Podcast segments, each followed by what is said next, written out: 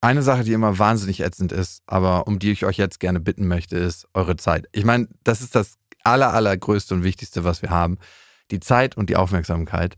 Es gibt etwas, ich würde es nicht als neu bezeichnen, aber es ist der Deutsche Podcastpreis. Und wir würden sehr, sehr, sehr gerne, dass ihr für uns abstimmt. Wenn ihr diesen Podcast mögt, vielleicht sogar liebt, vielleicht andere Gefühle dazu habt und sagt, ja, es ist fünf Minuten meiner Zeit wert, vielleicht auch nur drei, dann geht auf die Seite des Deutschen Podcastpreis und stimmt für uns ab in der Kategorie Beste Unterhaltung. Und die Adresse lautet deutscher-podcastpreis.de und den Link findet ihr auch nochmal in den Show Notes.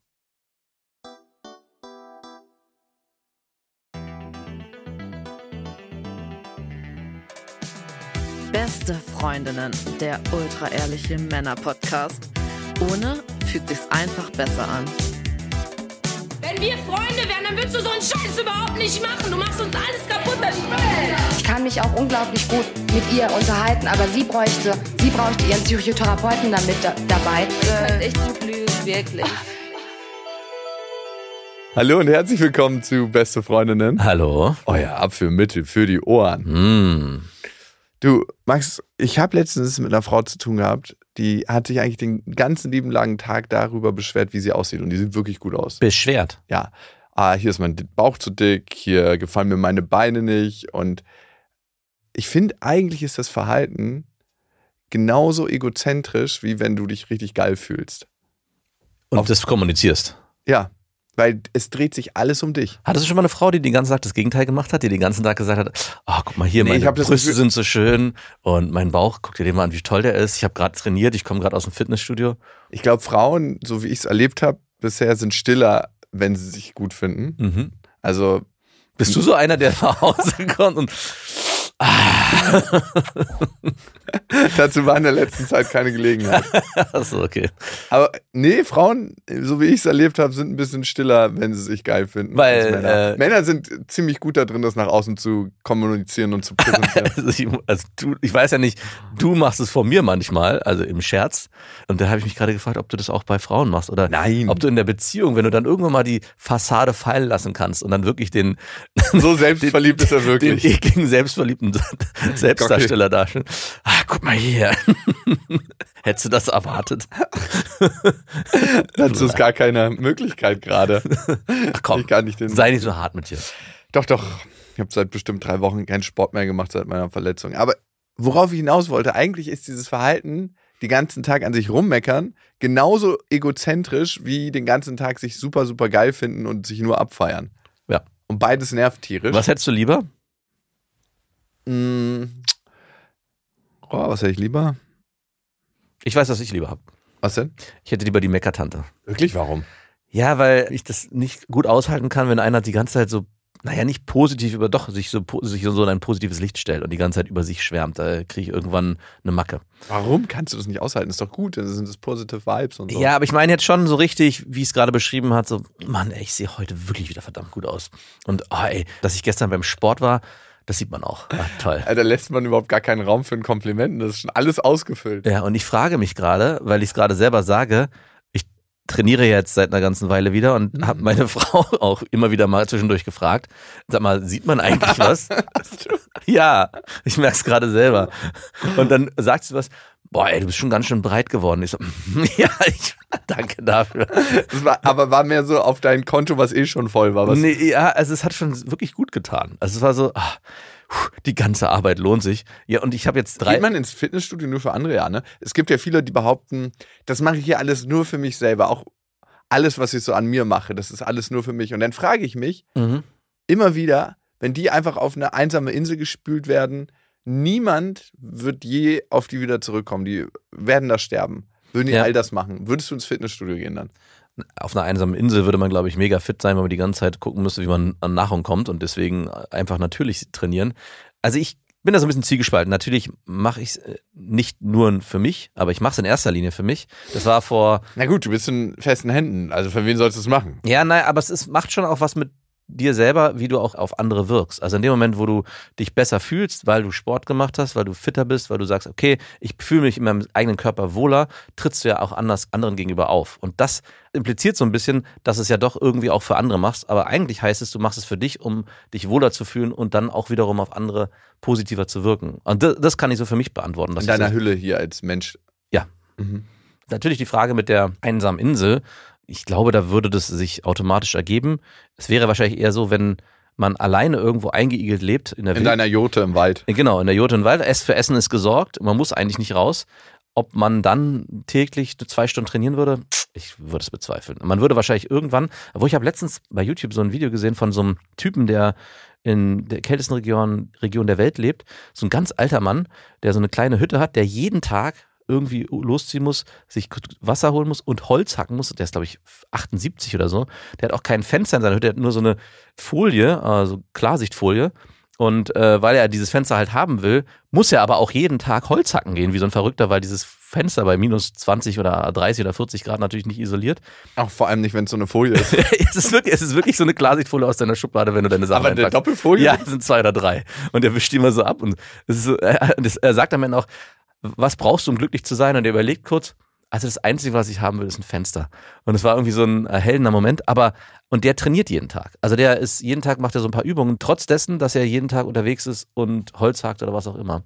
Also ich glaube, dass irgendwann so eine intrinsische Motivation doch greift, dass man, auch wenn man alleine ist, komplett alleine, für seinen eigenen Körper was tun will. Und wenn wir schon beim Thema Egoismus sind und was tun wir für uns und wie viel sind wir auf uns fixiert und wie viel auf andere. Ich habe mich da in dem Zug auch gefragt, wenn jemand stirbt. Sind wir traurig, weil derjenige nicht mehr uns beglückt als Teil unseres Lebens? Mhm. Oder sind wir traurig, weil wir es schade finden, für die Person nicht mehr am Leben zu sein? Mhm. Ja, das würde ja dich betreffen äh, oder hätte fast dich betroffen. Und es hat bei mir so eine kleine Mini-Lawine ausgelöst, dass ich mir auch Gedanken gemacht habe darüber, was wäre, wenn meine Familie stirbt oder eins der Kinder erstmal. Und Als ich mein Nahtoderlebnis ja, als du dein Nahtoderlebnis hattest.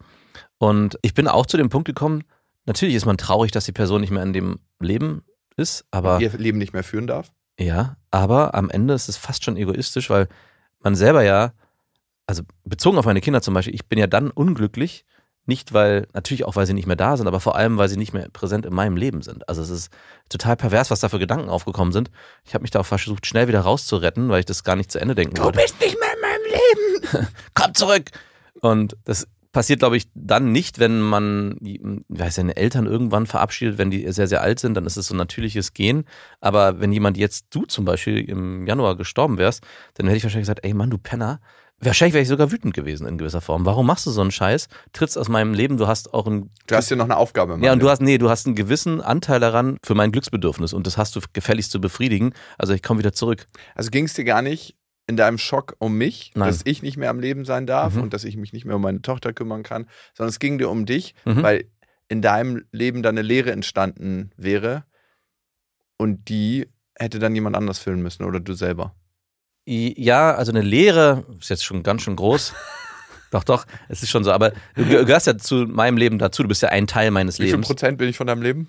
Na, schon mehr als, äh, ich Fünf glaube, Prozent. fünf Prozent, ja. Ich würde dir fünf Prozent geben. Nee, komm. Nee, ähm, Jetzt mal realistisch. 30 bis 40? So viel? Also, wenn allein von der Zeit her, überleg doch mal, wie viel Zeit wir Ich miteinander schlafe ja nie mit dir im Bett oder so. Ja, aber guck mal, wir sehen uns fast jeden Tag und fast jeden Tag drei, vier, fünf Stunden. Mhm. Und jetzt rechnet das mal hoch auf den Tag gerechnet und manchmal ist es auch mehr. Ja. Wo man alleine, wenn man nur die quantitative Zeit, um mal auch auf diesen Aspekt zu kommen, ja, berechnet und dann noch ein bisschen Qualität mit reinrechnet, so zwei bis drei Prozent oder vielleicht fünf, dann müssen es 30 bis 40 Prozent sein. Darum tun Trennungen auch so weh, wenn man ganz viel Zeit miteinander Klar. verbracht hat. Das ist so ein bisschen so, als ob so ein, man so ein Nasenpflaster aufsetzt und dann sind die ganzen Poren wieder frei. Überall sind Lücken im Bild. Nein, aber es ist wirklich so, als ob viele Lücken in dein Leben gerissen Ja. werden und die müssen dann erst wieder befüllt werden. Und so ist es wie wenn jemand stirbt. Ja, also äh, eine Trennung ist ja im Prinzip auch wie ein kleiner Tod. Ja. Und ich habe das auch schmerzlich erlebt bei einer Freundin, bei der ich es so gehandhabt habe, dass ich mich von meinem ganzen Freundeskreis eigentlich getrennt habe. Also ich habe mit denen fast nichts mehr zu tun gehabt über Stand eh an oder hast du gesagt, ich räume mir mal. Nee, ich war froh, einfach eine Freundin zu haben. Und es war so, ähm, ich war der Einzige aus meiner Crew, der eine hatte zum ersten Mal. wie anderen, warst du denn da? da war ich ich glaube 25 oder 24. Jahre alt. Du hattest deine erste. Nein, meine nicht, also das war eine erste längere Beziehung. Ich dachte gerade. Nein, Okay, okay. um Gottes Willen. Ich war schon 23. Das ist ja auch in Ordnung. Das wäre auch völlig in Ordnung. Früh zu nah. Ey, du, ich habe viele kennengelernt dann noch in meinem Leben, die wahrscheinlich auch mit Ende 20 noch keine wirkliche Beziehung hatten oder geschweige denn Sex. Also ich Aber Berlin. ja, Berlin halt. ist auch völlig in Ordnung.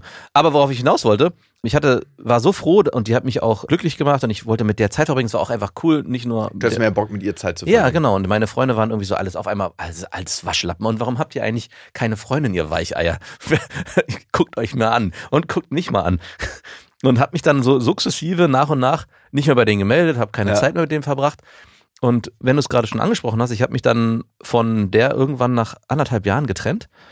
Und ich habe lange mit mir gehadert, weil genau der Aspekt, den du gerade sagst, ich habe so viel Zeit mit, mir, mit ihr verbracht, die war so präsent in meinem Leben, dass allein das Gefühl, sich von ihr zu trennen, so eine große Leere in mir erzeugt hat und ich das gedacht, ey, ich bin dann alleine, ich habe niemanden mehr, weil ich habe ja auch jeglichen Kontakt, Kontakt abgebrochen. Ich habe es dann doch gemacht, habe dann mich langsam wieder an diesen Freundeskreis angeschlichen. Bevor du dich von ihr getrennt hast? Äh, Nee, ich habe es danach gemacht. Und äh, die haben mich dann auch aufgenommen. Es gab einen, so einen Kommentar, ah, äh, meldest du dich mal wieder.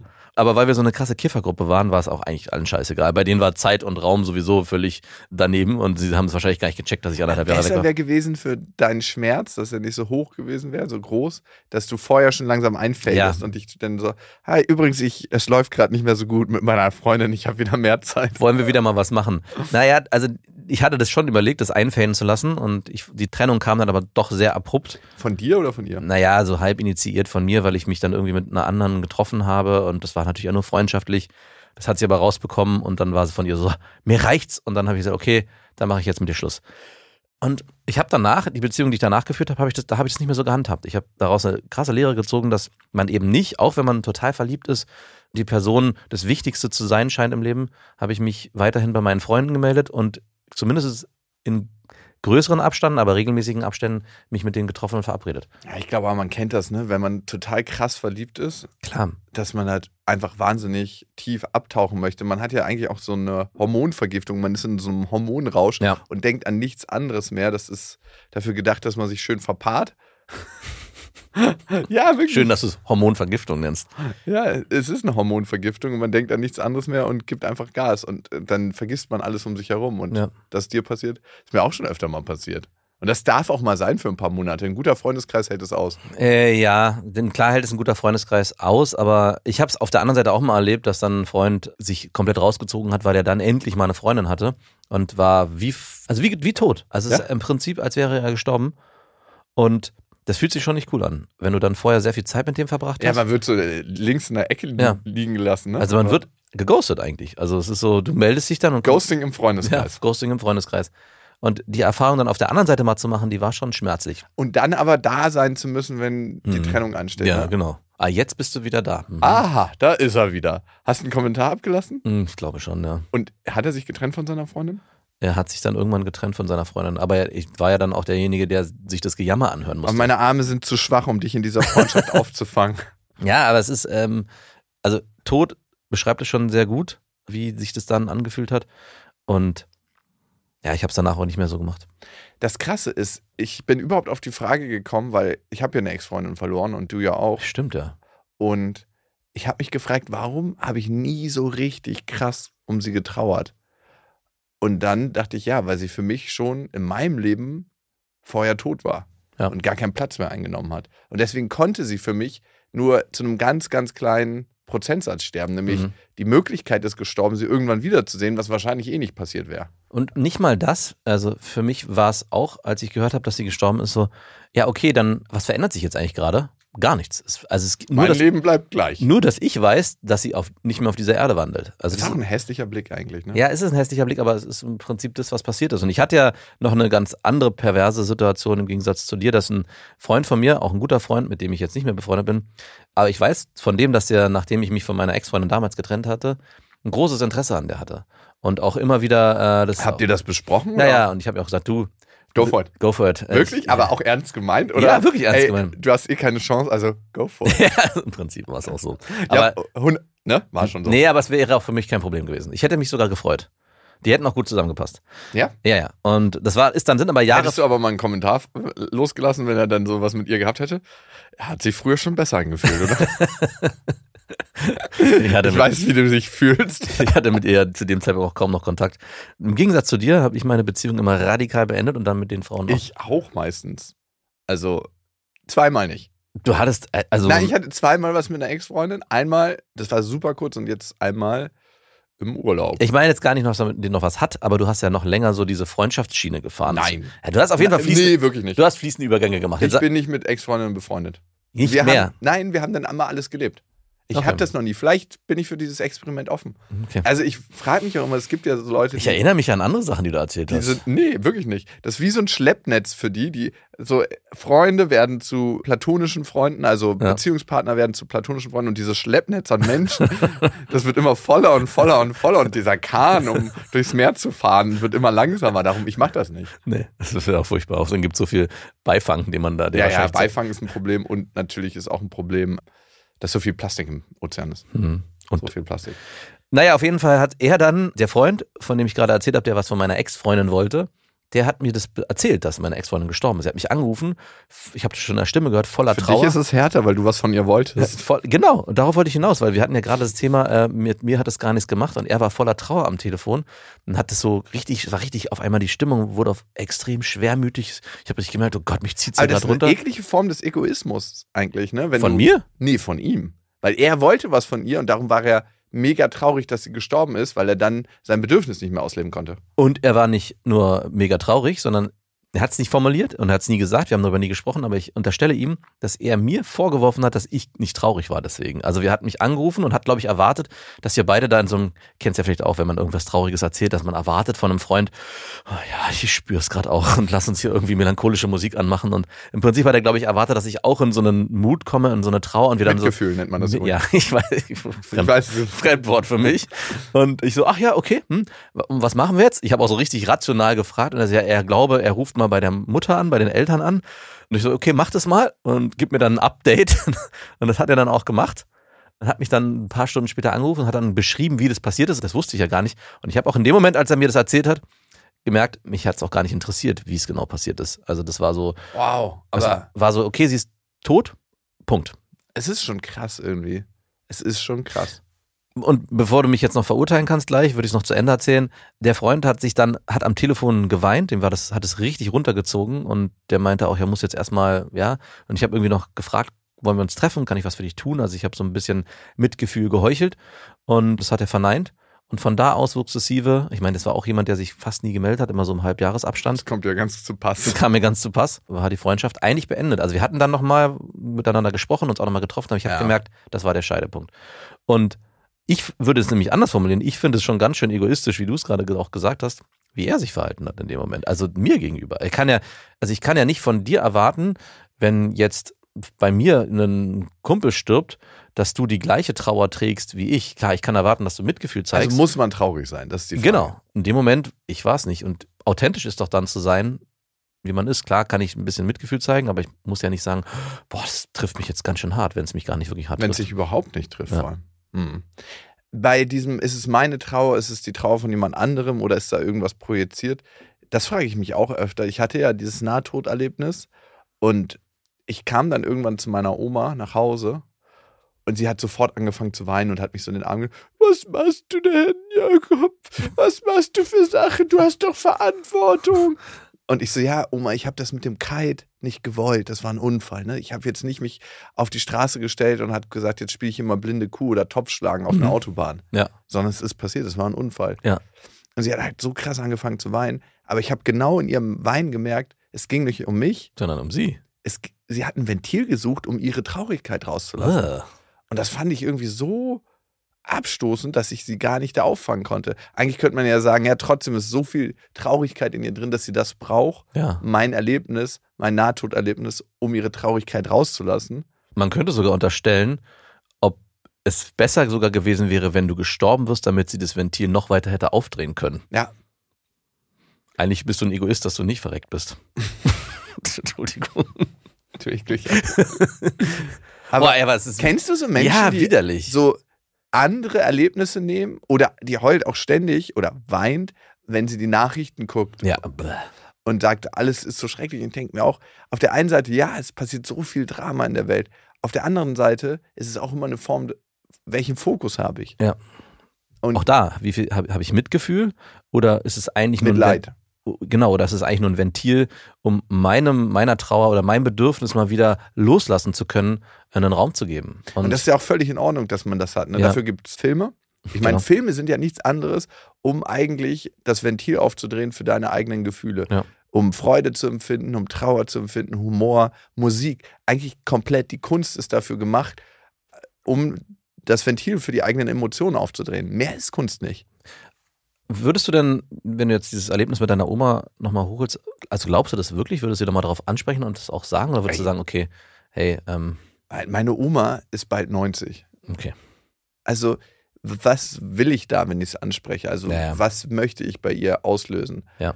Möchte ich, dass sie sich nochmal in ihrer Persönlichkeit verändert nach fast 90 Jahren? Ja, warum nicht? Möchte ich, dass sie wirklich authentisch zu ihren eigenen Gefühlen kommt in dem Moment, wo sie da sind? Mhm. Wa- Was möchte ich? Und ich möchte eigentlich gar nichts von ihr. Ja. Warum soll ich es dann ansprechen? Das ist ihre Art, damit umzugehen und das ist, ja, ihr Weg, den sie gewählt hat. Und da habe ich auch nicht irgendwie zu sagen, ja, das ist aber ein Scheißweg. Vielleicht funktioniert es für sie. Vielleicht ist es für sie in dem Moment, wo sie weinen kann, weil sie dachte, ich verliere mein Leben Mhm. und ihre eigene Traurigkeit rauslassen kann. Vielleicht ist das für sie total ein guter Moment. Ja.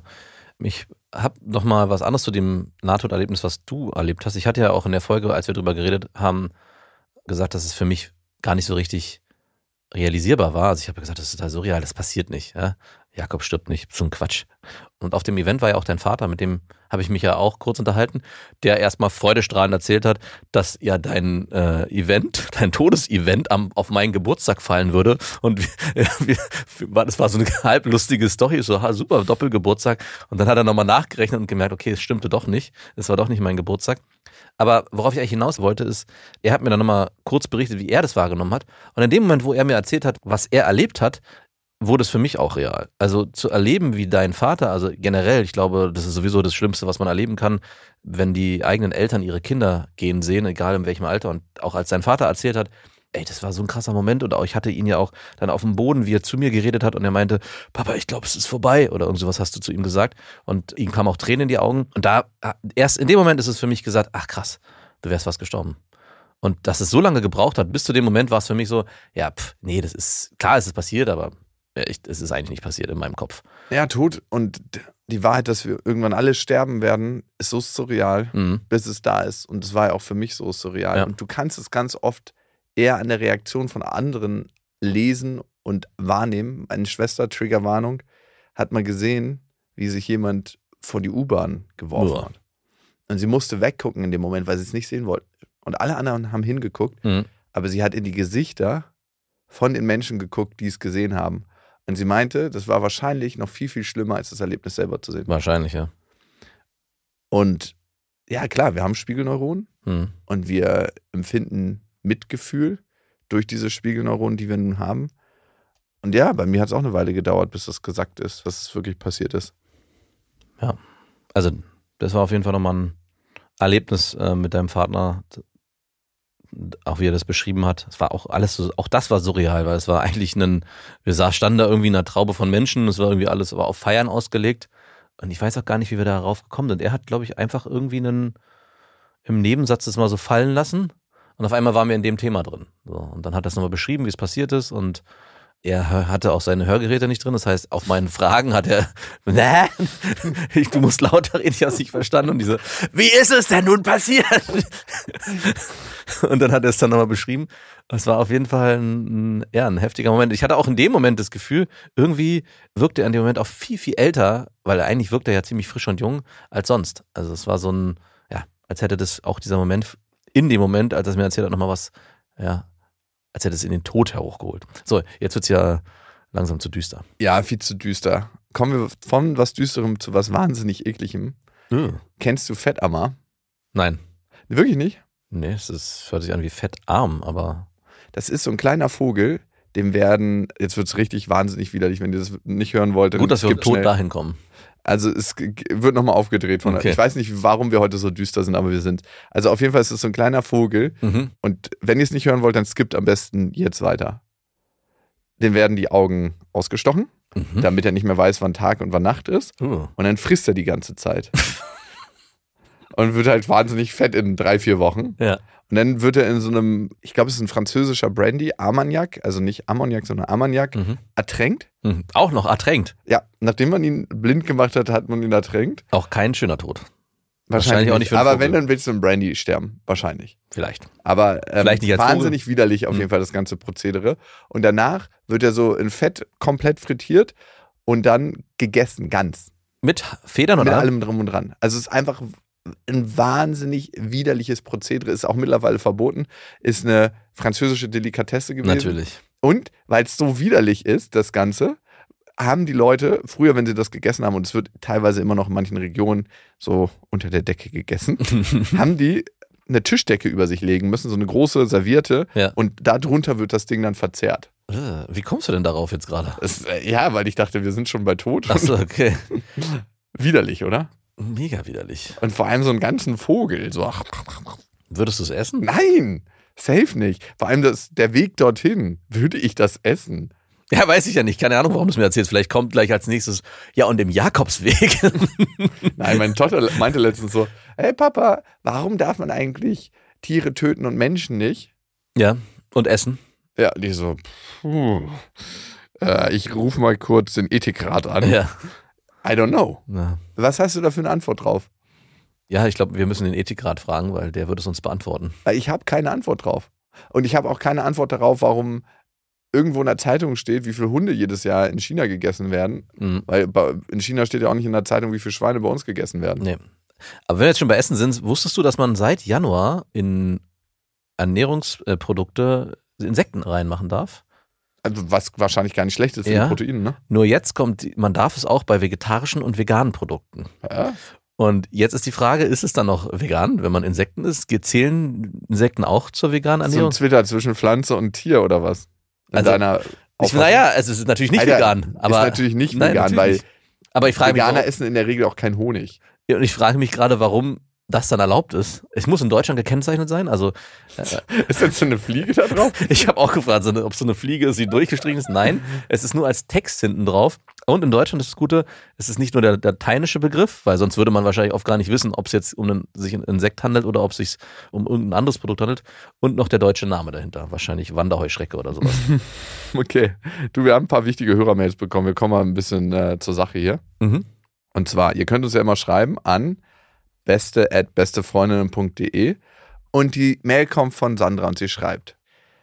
Hallo ihr Lieben, ich liebe euren Podcast und ich habe eine Frage an euch. Mir passiert es oft, dass ich bei Dates oder generell mit, mit mir passiert es oft, dass ich bei Dates oder generell mit Mitmenschen am Abend nach einem sehr langen Tag, Studium oder Selbstständigkeit etc. unpassende, komische Sachen sage, obwohl es mir eigentlich sehr, sehr wichtig ist, wie ich mich ausdrücke. Im Nachhinein ärgere ich mich dann über mich selber und äh, würde die Situation und die Konsequenz gerne rückgängig machen. Ja, es ist sogar schon so weit, dass ich manchmal den Kontakt mit Mitmenschen meide. Folgendes Beispiel, das vor einer Stunde passiert ist. Ich habe mich von einer Nachbarin Mitte 40 verabschiedet, mit der ich mich manchmal unterhalte. Sie war merklich sehr gestresst und erschöpft mit ihrem neugeborenen Baby, woraufhin ich zu ihr meinte, lass dich doch heute mal von deinem Mann massieren. der wenig da ist und viel arbeitet. Bereits als ich den Satz ausgesprochen habe, ist mir aufgefallen, dass der Spruch super unangebracht war, was mir auch ihre Reaktion bestätigt hat. Um der Situation indirekt zu fliehen, habe ich dann ähm, kurz zum Baby geschaut und ihm Aufmerksamkeit geschenkt, was daraufhin natürlich sofort angefangen hat zu weinen. Wie soll ich mit solchen Situationen umgehen, wenn mir das aus dem Mund rutscht? Ich glaube, da bist du der äh, beste Antwortgeber. Weil ich habe schon die ein oder andere Situation erlebt, wo ich mir dann auch nur an den Kopf gefasst habe und dachte, wie kommt dieser Gedanke in dem Moment in deinen Kopf und warum sprichst du ihn laut aus? Ich habe leider kein konkretes Beispiel, aber es gab schon so eine. Ey, es ist neulich erst wieder auf der Bühne passiert. Äh, Wir hatten ja unser Demaskierungsevent. Ne? Ja. Und ich bin dann irgendwie wie im Rausch. Ey, sobald ich ein Mikrofon vor der Nase habe, bin ich wie im Rausch. Mhm. Also jetzt hier nicht, aber sonst so auf der Bühne. Ja. Ey, gib mir kein Mikrofon auf der Bühne. Auf jeden Fall kam dann eine unserer Mitarbeiterinnen an und hat ja mir so einen riesen Strauß Blumen geschenkt für uns beide. Ja. Also wirklich so einen riesen Strauß Rosen. Ich glaube, es waren äh, bestimmt 40 Rosen oder Mhm. so. Der war auch super schwer. Das war so ein, so ein Ding. Ich habe noch nie so einen Strauß Rosen in der Ja. Hand gehabt. Und ich habe den so gekriegt und dachte so, wow, was für ein geiler Strauß. Und ich so, ey, kennt ihr die Tradition auf Hochzeiten, wenn man das so hinter seinem Rücken Ja. in die Menge donnert und alle so, ja, kennen wir. Und das nächste, was ich sehe, ist, wie ich selber mich umdrehe und mit aller Wucht diesen Riesenstrauß Rosen in die Menge donnere. Ich glaube, auch irgendjemand hat den ins Gesicht bekommen. Das war auf jeden Fall maximal scheiße. Und dann habe ich kurz noch so zu unseren Mitarbeitern geguckt und man hat einfach nur so gesehen, wie die Gesichter enttäuscht runtergegangen sind. Ja, gut. Und später habe ich dann verstanden, warum.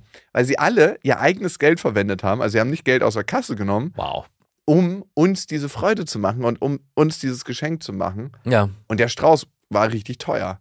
Und dann dachte ich mir so, was für ein Arschloch bin ich denn, dass ich das nicht wertschätzen kann und mal für einen Moment innehalte, sondern so, oh cool, ein Böller, ich zünd den, bom, weg, boff. Und ich würde fast sagen, das ist noch eine der harmloseren Geschichten, die passiert sind. Es gab auch schon so den einen oder anderen Kommentar, wo ich dachte, okay, leider kann ich mir dann auch nicht an mich halten und muss dann lauthals mitlachen und die Zahnräder fangen auch in meinen Kopf an zu rattern. Es gibt, ich glaube schon, dass ich es manchmal dann doch besser hinkriege zu sagen, okay, hier wird gerade eine Linie überschritten. Man kann sie natürlich jederzeit überschreiten, man kann es aber auch lassen. Ja, Sandra, ich kenne das, was du beschreibst. Dieses eigentlich was sagen, bevor man wirklich nachgedacht hat. Mhm. Und da sitzen wir im gleichen Boot, wir sind Sprechdenker. Das heißt, wir reden, während wir denken. Das kann manchmal zu wahnsinnig schöner Spontanität führen, Ja. zu lustigen Lachern. Ja.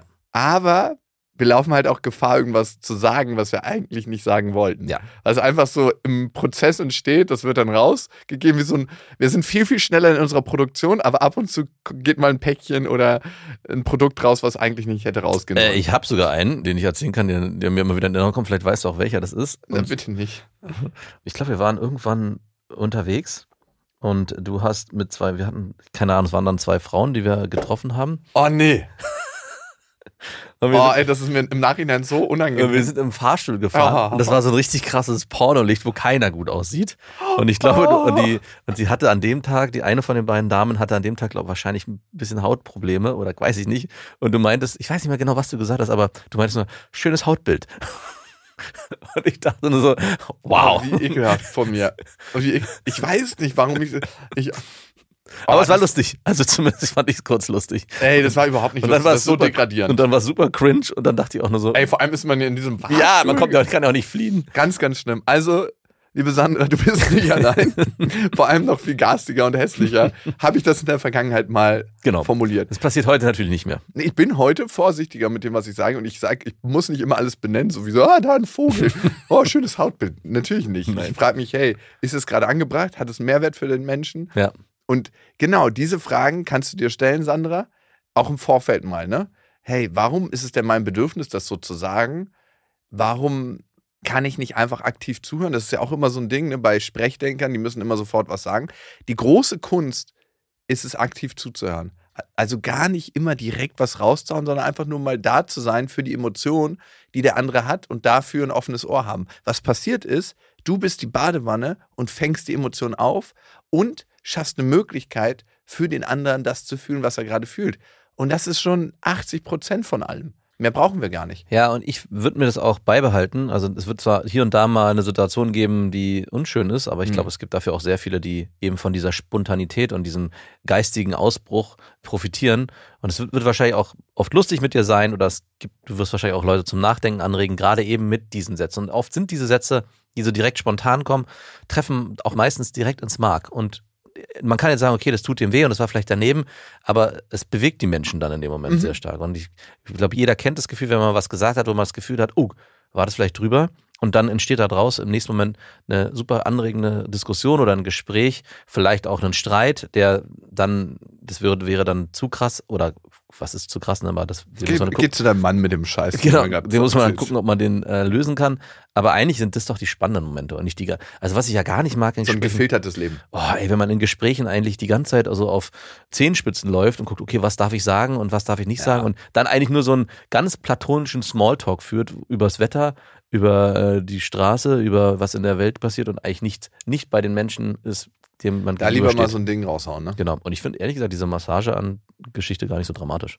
Ja, du hättest es noch umleiten können, Sandra, und so, hey, ich kann dich auch massieren. La oder lass dich doch mal von deinem Mann wieder richtig durchbimsen.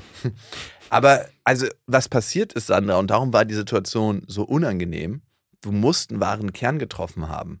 Also, du hast sie angesprochen und da muss was dabei gewesen sein, was tief in ihr schon eine Wahrheit ist. Sonst hätte Mhm. sie es überhaupt nicht so tangiert. Ich mache dir ein Beispiel. Wir sind nur von Sachen tatsächlich sehr gekränkt, die in irgendeiner Weise in uns resonieren und eine Wahrheit in uns haben. Ja. Also, wenn Max sagen würde zu mir jetzt, ey, hässliches äh, lila T-Shirt, was du da trägst, dann weiß ich, ich trage ein grünes Hemd, tangiert mich gar nicht, ist mir scheißegal. Aber bei deiner Nachbarin, wo du gesagt hast, hey, lass dich doch mal von deinem Mann wieder massieren und du bist vielleicht überlastet, da weiß die Nachbarin ja, dass sie eigentlich nicht der Support von ihrem Mann kommt, den sie sich wünscht. Ja. Dass sie eigentlich vielleicht ein anderes Familienleben leben möchte, dass sie mehr Unterstützung möchte. Und das triffst du in dem Moment. Und das ist gar nicht schlecht, weil Schmerz heißt eigentlich immer nur unangenehmes Gefühl, ein Bedürfnis ist nicht erfüllt.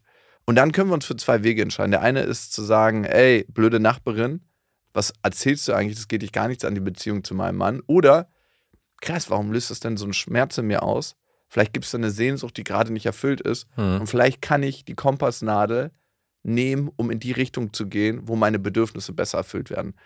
Heißt, mit meinem Mann zu sprechen und zu sagen, hey, ich weiß, wir brauchen Geld, ich weiß, du arbeitest viel, ich weiß, deine Karriere ist dir wichtig, aber ich brauche dich hier. Ja. Und darum kannst du auch denken, ey, in dem, was passiert ist, steckt auch ein Geschenk, das du mit einem anderen Menschen machst. Ja. Die Wahrheit tut weh, heißt es doch immer so. Die nächste Mail kommt von Caro. Sie hat geschrieben an beste.bestefreundinnen.de und sie schreibt, wie initiiere ich als Frau in einer heterosexuellen Langzeitbeziehung Sex? Ohne zu pauschal zu sein, ich fasse ihn an dem Lachs oder ich streichle seinen Oberschenkel und so weiter. Bisher habe ich nur sexistische und sehr einseitige, genitalorientierte Tipps gelesen. Was ist? Schaut sie die auch? Schildert sie die auch? ja, na klar, an Lachs fassen direkt so, und, okay. oder an das Bein streicheln. Ich dachte, es gibt noch mehr Ausführungen. Und ich dazu. frage mich, was wohl der beste und wohlwollendste Weg wäre, um das eigene Begehren deutlich zu machen. Also in einer Langzeitbeziehung, Eigentlich gibt es da keinen Weg. Das da gibt es keinen Weg, es sei vorbei. Ähm, darüber sprechen? Also es ist so eigentlich das Simpelste von allem, aber klipp und klar zu sagen, hey, Setzt sich das nicht unter Druck? nein, Also wenn deine Frau sagt so, Max, so dieses ein, zwei Mal die Woche nach einer großen Veranstaltung bimsen, das reicht mir nicht. Wenn die sagen würde, ich würde ganz gern das viel, viel öfter haben. Setzt sich das überhaupt nicht unter Druck? Na, zumindest würde es erstmal was bewegen und ich müsste darüber nachdenken, ob ich das auch mitgehen kann. Also, Mhm. Ob ich sage, okay, Sch- Schreibst das wie so ein Pokerspiel, wo man sagt, ich erhöhe, ich, ich, gehe mit, ich erhöhe. ich, ich, ich folde.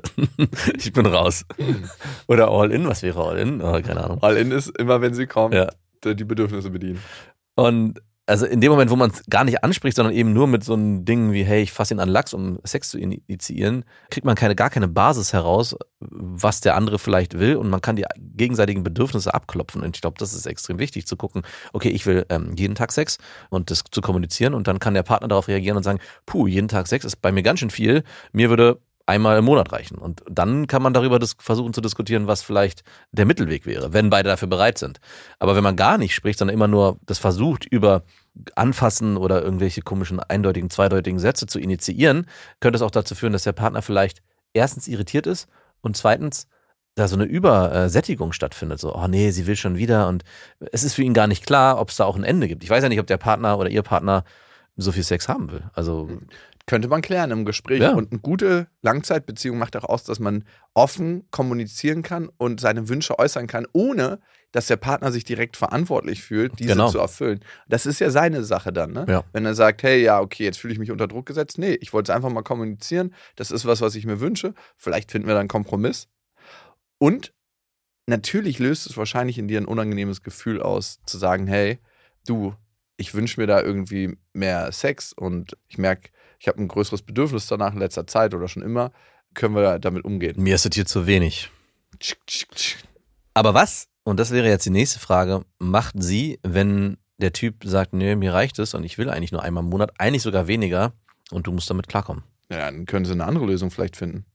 Und wie weit würdest du da gehen? Also was würdest du sagen? Alles, was sie geil finden oder gut finden oder was für die noch in Ordnung ist. Würdest du jetzt als jemand, der in der Situation ist, der wenig Sex bekommt, aber sehr ein starkes Sexbedürfnis hat, dass derjenige auch ab einem bestimmten Punkt sagen kann, hey, ich kriege jetzt zu wenig von dir, ich suche, hol mir das jetzt woanders. Also entweder tust du was Wenn es dafür. abgesprochen ist, nein, also so nicht. Entweder befriedigst du mich oder ich gehe raus und hol mir Ja. das woanders, das ist zu krass. Hört sich vielleicht ein bisschen krass an, aber im Prinzip wollte ich damit eigentlich sagen, ist es, hey, ich habe dieses Bedürfnis und ich, Liebst du mich nicht? ich brauche das und ich akzeptiere, dass du das mir nicht geben kannst, aber dieses Bedürfnis nach Nähe und Körperlichkeit ist mir so wichtig, ich brauche da eine Lösung für. Und die Lösung ist jetzt, die einzige, die mir einfällt, ist, dass ich mit anderen Partnern schlafe. Mhm. Oder darf sie sogar mit anderen Partnern schlafen, ohne dass es ihm sagt. Und dann Nein. danach sagen, na, du wolltest ja nicht mit mir schlafen. Das, also, das fände ich in einer aufrichtigen Beziehung nicht so schön. Schade. Du etwa? Nein, ich finde es auch nicht schön. Aber genau, das ist der Weg, das anzusprechen, Caro. Das ist ein Weg.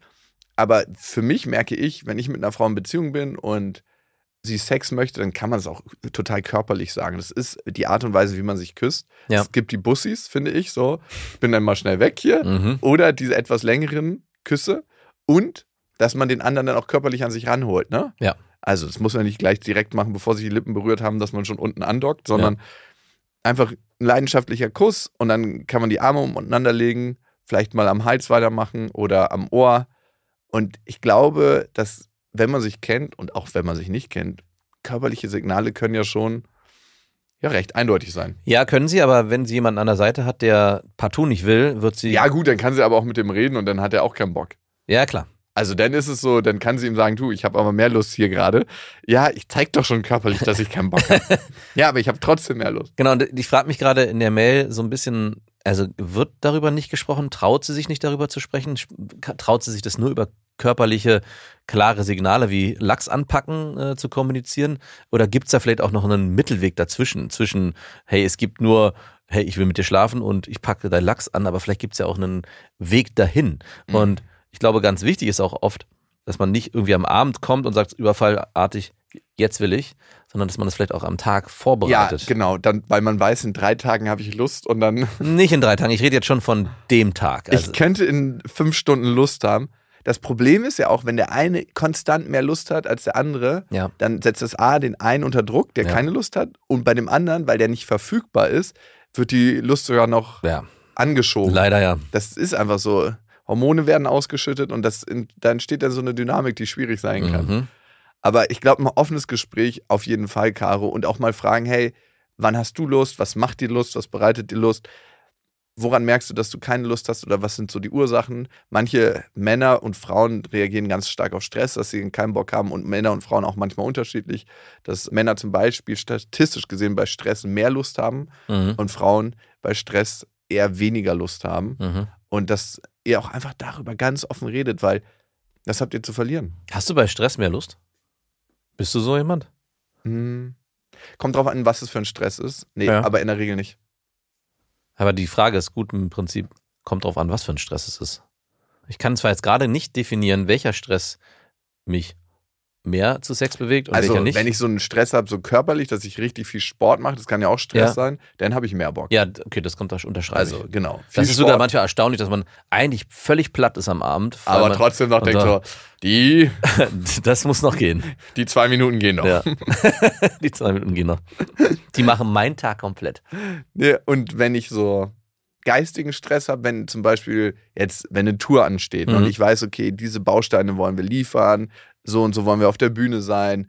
Wenn ich das habe, dann habe ich eher weniger Bock, weil ich dann so krass mental damit beschäftigt bin. Ja, also ich hätte mich jetzt als nächstes auch Arbeitsstress, das würde ich auch nicht unterschreiben, Mhm. aber ich merke gerade, dass bei mir es emotionaler Stress ist. Wenn ich emotionalen Stress habe und das kann, also ich weiß es noch, weil ich ja so lange auch in der Jugendhilfe gearbeitet habe und wenn man da sich mit denen auseinandergesetzt hat, gestritten hat den ganzen Tag, wirkliche heftige, laute Auseinandersetzungen mit den Jugendlichen hatte und auch am Abend bin ich dann nach Hause gekommen und dachte, ey, ich bin so leer, emotional, da ist auch das nicht mehr möglich. Ich kann gerade auch keine körperliche Nähe zulassen, weil emotional ist mein, habe ich das Gefühl, ich werde gerade äh, eingeengt. Das kenne ich, wenn ich bei der Arbeit den ganzen Tag geredet habe. Ja. Ich meine, wir beide haben ja einen Beruf, wo wir viel reden. Und wenn ich dann nach Hause komme und dann ist noch so, jetzt lass uns erstmal über den Tag referieren und austauschen und gucken, was so war und wie war es denn da bei dir und was hat das mit dir gemacht? Ich denke mir so, Willkommen in meinem Leben, ey. Äh, Also ich habe das eigentlich täglich. Und Wirklich? Ich muss mich dann immer rechtfertigen. So, ey, ich habe jetzt wirklich keine Lust zu reden. Tut mir leid, aber ist, ich habe schon alles gesagt. Ich war bei der Arbeit mit meinem besten Freund. Sorry, dass du das Privileg nicht hast. es ist genau das. Und das ist, äh, war auch schon in der Jugendhilfe so, dass meine Frau dann oft das Bedürfnis hatte, wenn ich hatte ja Übernachtungsdienste, ah, jetzt warst du die ganze Nacht weg, lass uns doch vielleicht den Abend oder die Nachmittag auf der Couch verbringen. Und ich so, äh, bleib mir weg, ich gehe in mein Zimmer und will meine Ruhe. Aber wie geht ihr damit um? ich habe ja dann damit aufgehört, auch mitunter war das ein Grund. Das war jetzt nicht super essentiell, aber ich habe das auch klar kommuniziert. Ich meinte, du, es tut mir wirklich leid. Ich habe ja auch meinen ganzen Freundeskreis krass reduziert, auch deswegen. Mhm. Das ist auch ein bisschen schade. Das führt, glaube ich, dieser Beruf mit sich. Also zumindest war es bei mir so, dass diese emotionale Nähe, mit der man die ganze Zeit auch arbeitet und mit der man sich die ganze Zeit umgeben muss, auch dazu geführt hat, dass ich am Abend keine Lust mehr hatte, mich mit Freunden zu treffen. Auch wenn es positiv gewesen wäre und ich mit denen Spaß gehabt hätte, war es so, ey, mein Akku ist sowas von leer oder voll, kannst du, je nachdem, wie man es betrachtet, also der soziale Akku, dass ich da einfach kein Bedürfnis mehr für hatte. Und das hat auch dazu geführt, dass Freundschaften sich ausgeschlichen haben. Und mit meiner Frau, ähm, die hat es dann irgendwann äh, verstanden und akzeptiert. Und es war immer so, ich hatte ja Dienste, die über Nacht gingen und dann hatte ich zwei, drei Tage Pause. Und der nächste Tag ging dann schon wieder. Also es war jetzt wirklich immer nur der direkte nachfolgende Tag und der Tag darauf war wieder okay. Also es ist, ich brauchte meine 24 Stunden. Ja, möchtest du eigentlich über den Tag reden, wenn du nach Hause kommst? Ist das so ein Bedürfnis von dir? Also, Mhm. Gar nicht. Also an dem Tag möchte ich gar nicht darüber reden, was dann oft passiert ist, dass ich am nächsten Morgen darüber reden will. ach, und möchtest du generell über deine Prozesse mit deiner Frau ja, reden? klar, unbedingt. Ja? Ganz viel, ja. Also Ich frage mich das manchmal ne, bei meiner Tochter und auch so bei den Menschen, mit denen ich bisher zusammen war. Mit manchen reflektiere ich so darüber und sage so, hey, das geht gerade bei mir und das und das bereitet mir Kummer oder das und das läuft gerade super, super geil. Und das tut gut. Bei manchen Menschen, mit denen ich zusammen bin, komme ich noch nicht mal auf die Idee, sowas anzusprechen. Klar. Und es gibt auch Unterschiede. Manchmal ist es eigentlich fast nur ein Abladen. Mhm. Also ich will gar nicht so viel zurückbekommen, sondern ich will die Sachen einfach nur benennen und mich selber in meinem Kopf drehen. Ich will es laut aussprechen. Und manchmal will ich auch gerne Ratschläge oder zumindest einen Zuspruch oder auch eine Kritik. Hey, wie habe ich mich hier verhalten? Wie empfindest du das? Und meine Frau ist da auch eigentlich ziemlich knallhart. Also wenn sie sagt, also sie ist da auch nicht so, dass sie äh, mir immer zuspricht, sondern wenn sie, hey, das war scheiße von dir, da hättest du dich auch anders verhalten können. Ja. Und also es ist auch gut das so. ist genau das, was man braucht, wenn man Ja. von so einem langen Arbeitstag Nein. nach Hause kommt und eh schon richtig am Boden ist, so, ja, das weißt du selber, da hast du Scheiße gebaut, ne? Danke, dass du mich so ja, auffängst. gut. Also deswegen führe ich diese Gespräche oft auch nicht nach so einem Arbeitstag, sondern Erstmal die Ressource, genau, sondern am nächsten Widerstandsfähigkeit ein bisschen aufladen. genau, sondern am nächsten Tag äh, und oder vielleicht auch mal, es kann auch mal zwei Tage später sein, wenn so ein Thema in mir wabert. Hm, Aber ich teile eigentlich alles, ja. Es gibt eigentlich nichts, was ich nicht teile. Trotzdem ist es für sie immer noch zu wenig. Teilst du wirklich alles? Hm, Naja, also, Okay, Nicht folg- alles, nein. folgendes Szenario. okay, bitte. Es kommt irgendwie eine Geschäftskundin Ja. her und du denkst so, oh, huiuiui. Ja. Ich habe schon lange nicht mehr so eine heiße Frau gesehen. Mhm. Das bindest du doch deiner Frau nicht auf die Das Nase. kommuniziere ich genauso. Okay, gut. Danke, dass du so offen und ehrlich zu mir bist. Wunderbar. Liebe Leute, wir freuen uns sehr, wenn ihr diesen Podcast weiterempfehlt an Menschen, die ihr auch ein bisschen geil findet. Mhm. Weil wir sind der Podcast in Deutschland, der am häufigsten von Affären weiterempfohlen wird. Ach, wirklich? Ja. Mhm. So ist das. Und wie haben wir diese Zahl erhoben? In unserem Kopf. Uns ausgedacht. Hier findet die meiste wissenschaftliche Arbeit in diesem Podcast statt. Nein, und wir freuen uns natürlich, wenn ihr diesen Podcast abonniert, überall, wo es Podcasts gibt. Und hinterlasst gerne mal wieder eine Bewertung. Wir hören uns hoffentlich wieder. Bis dahin. Bis dahin, wir wünschen euch was. Das war Beste Freundinnen, eine Produktion von Auf die Ohren. Damit ist die Show beendet.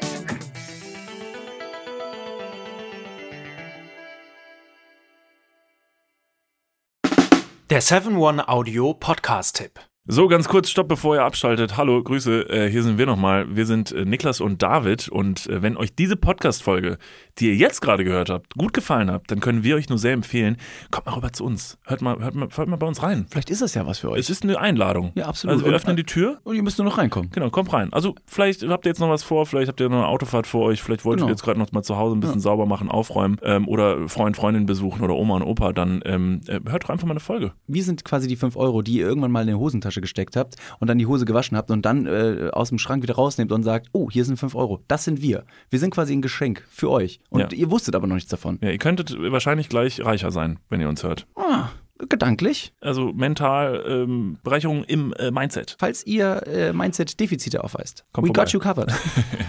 Wir gleichen das aus. Also bis gleich. Dudes, der Podcast. Überall und auf allen Podcast-Plattformen.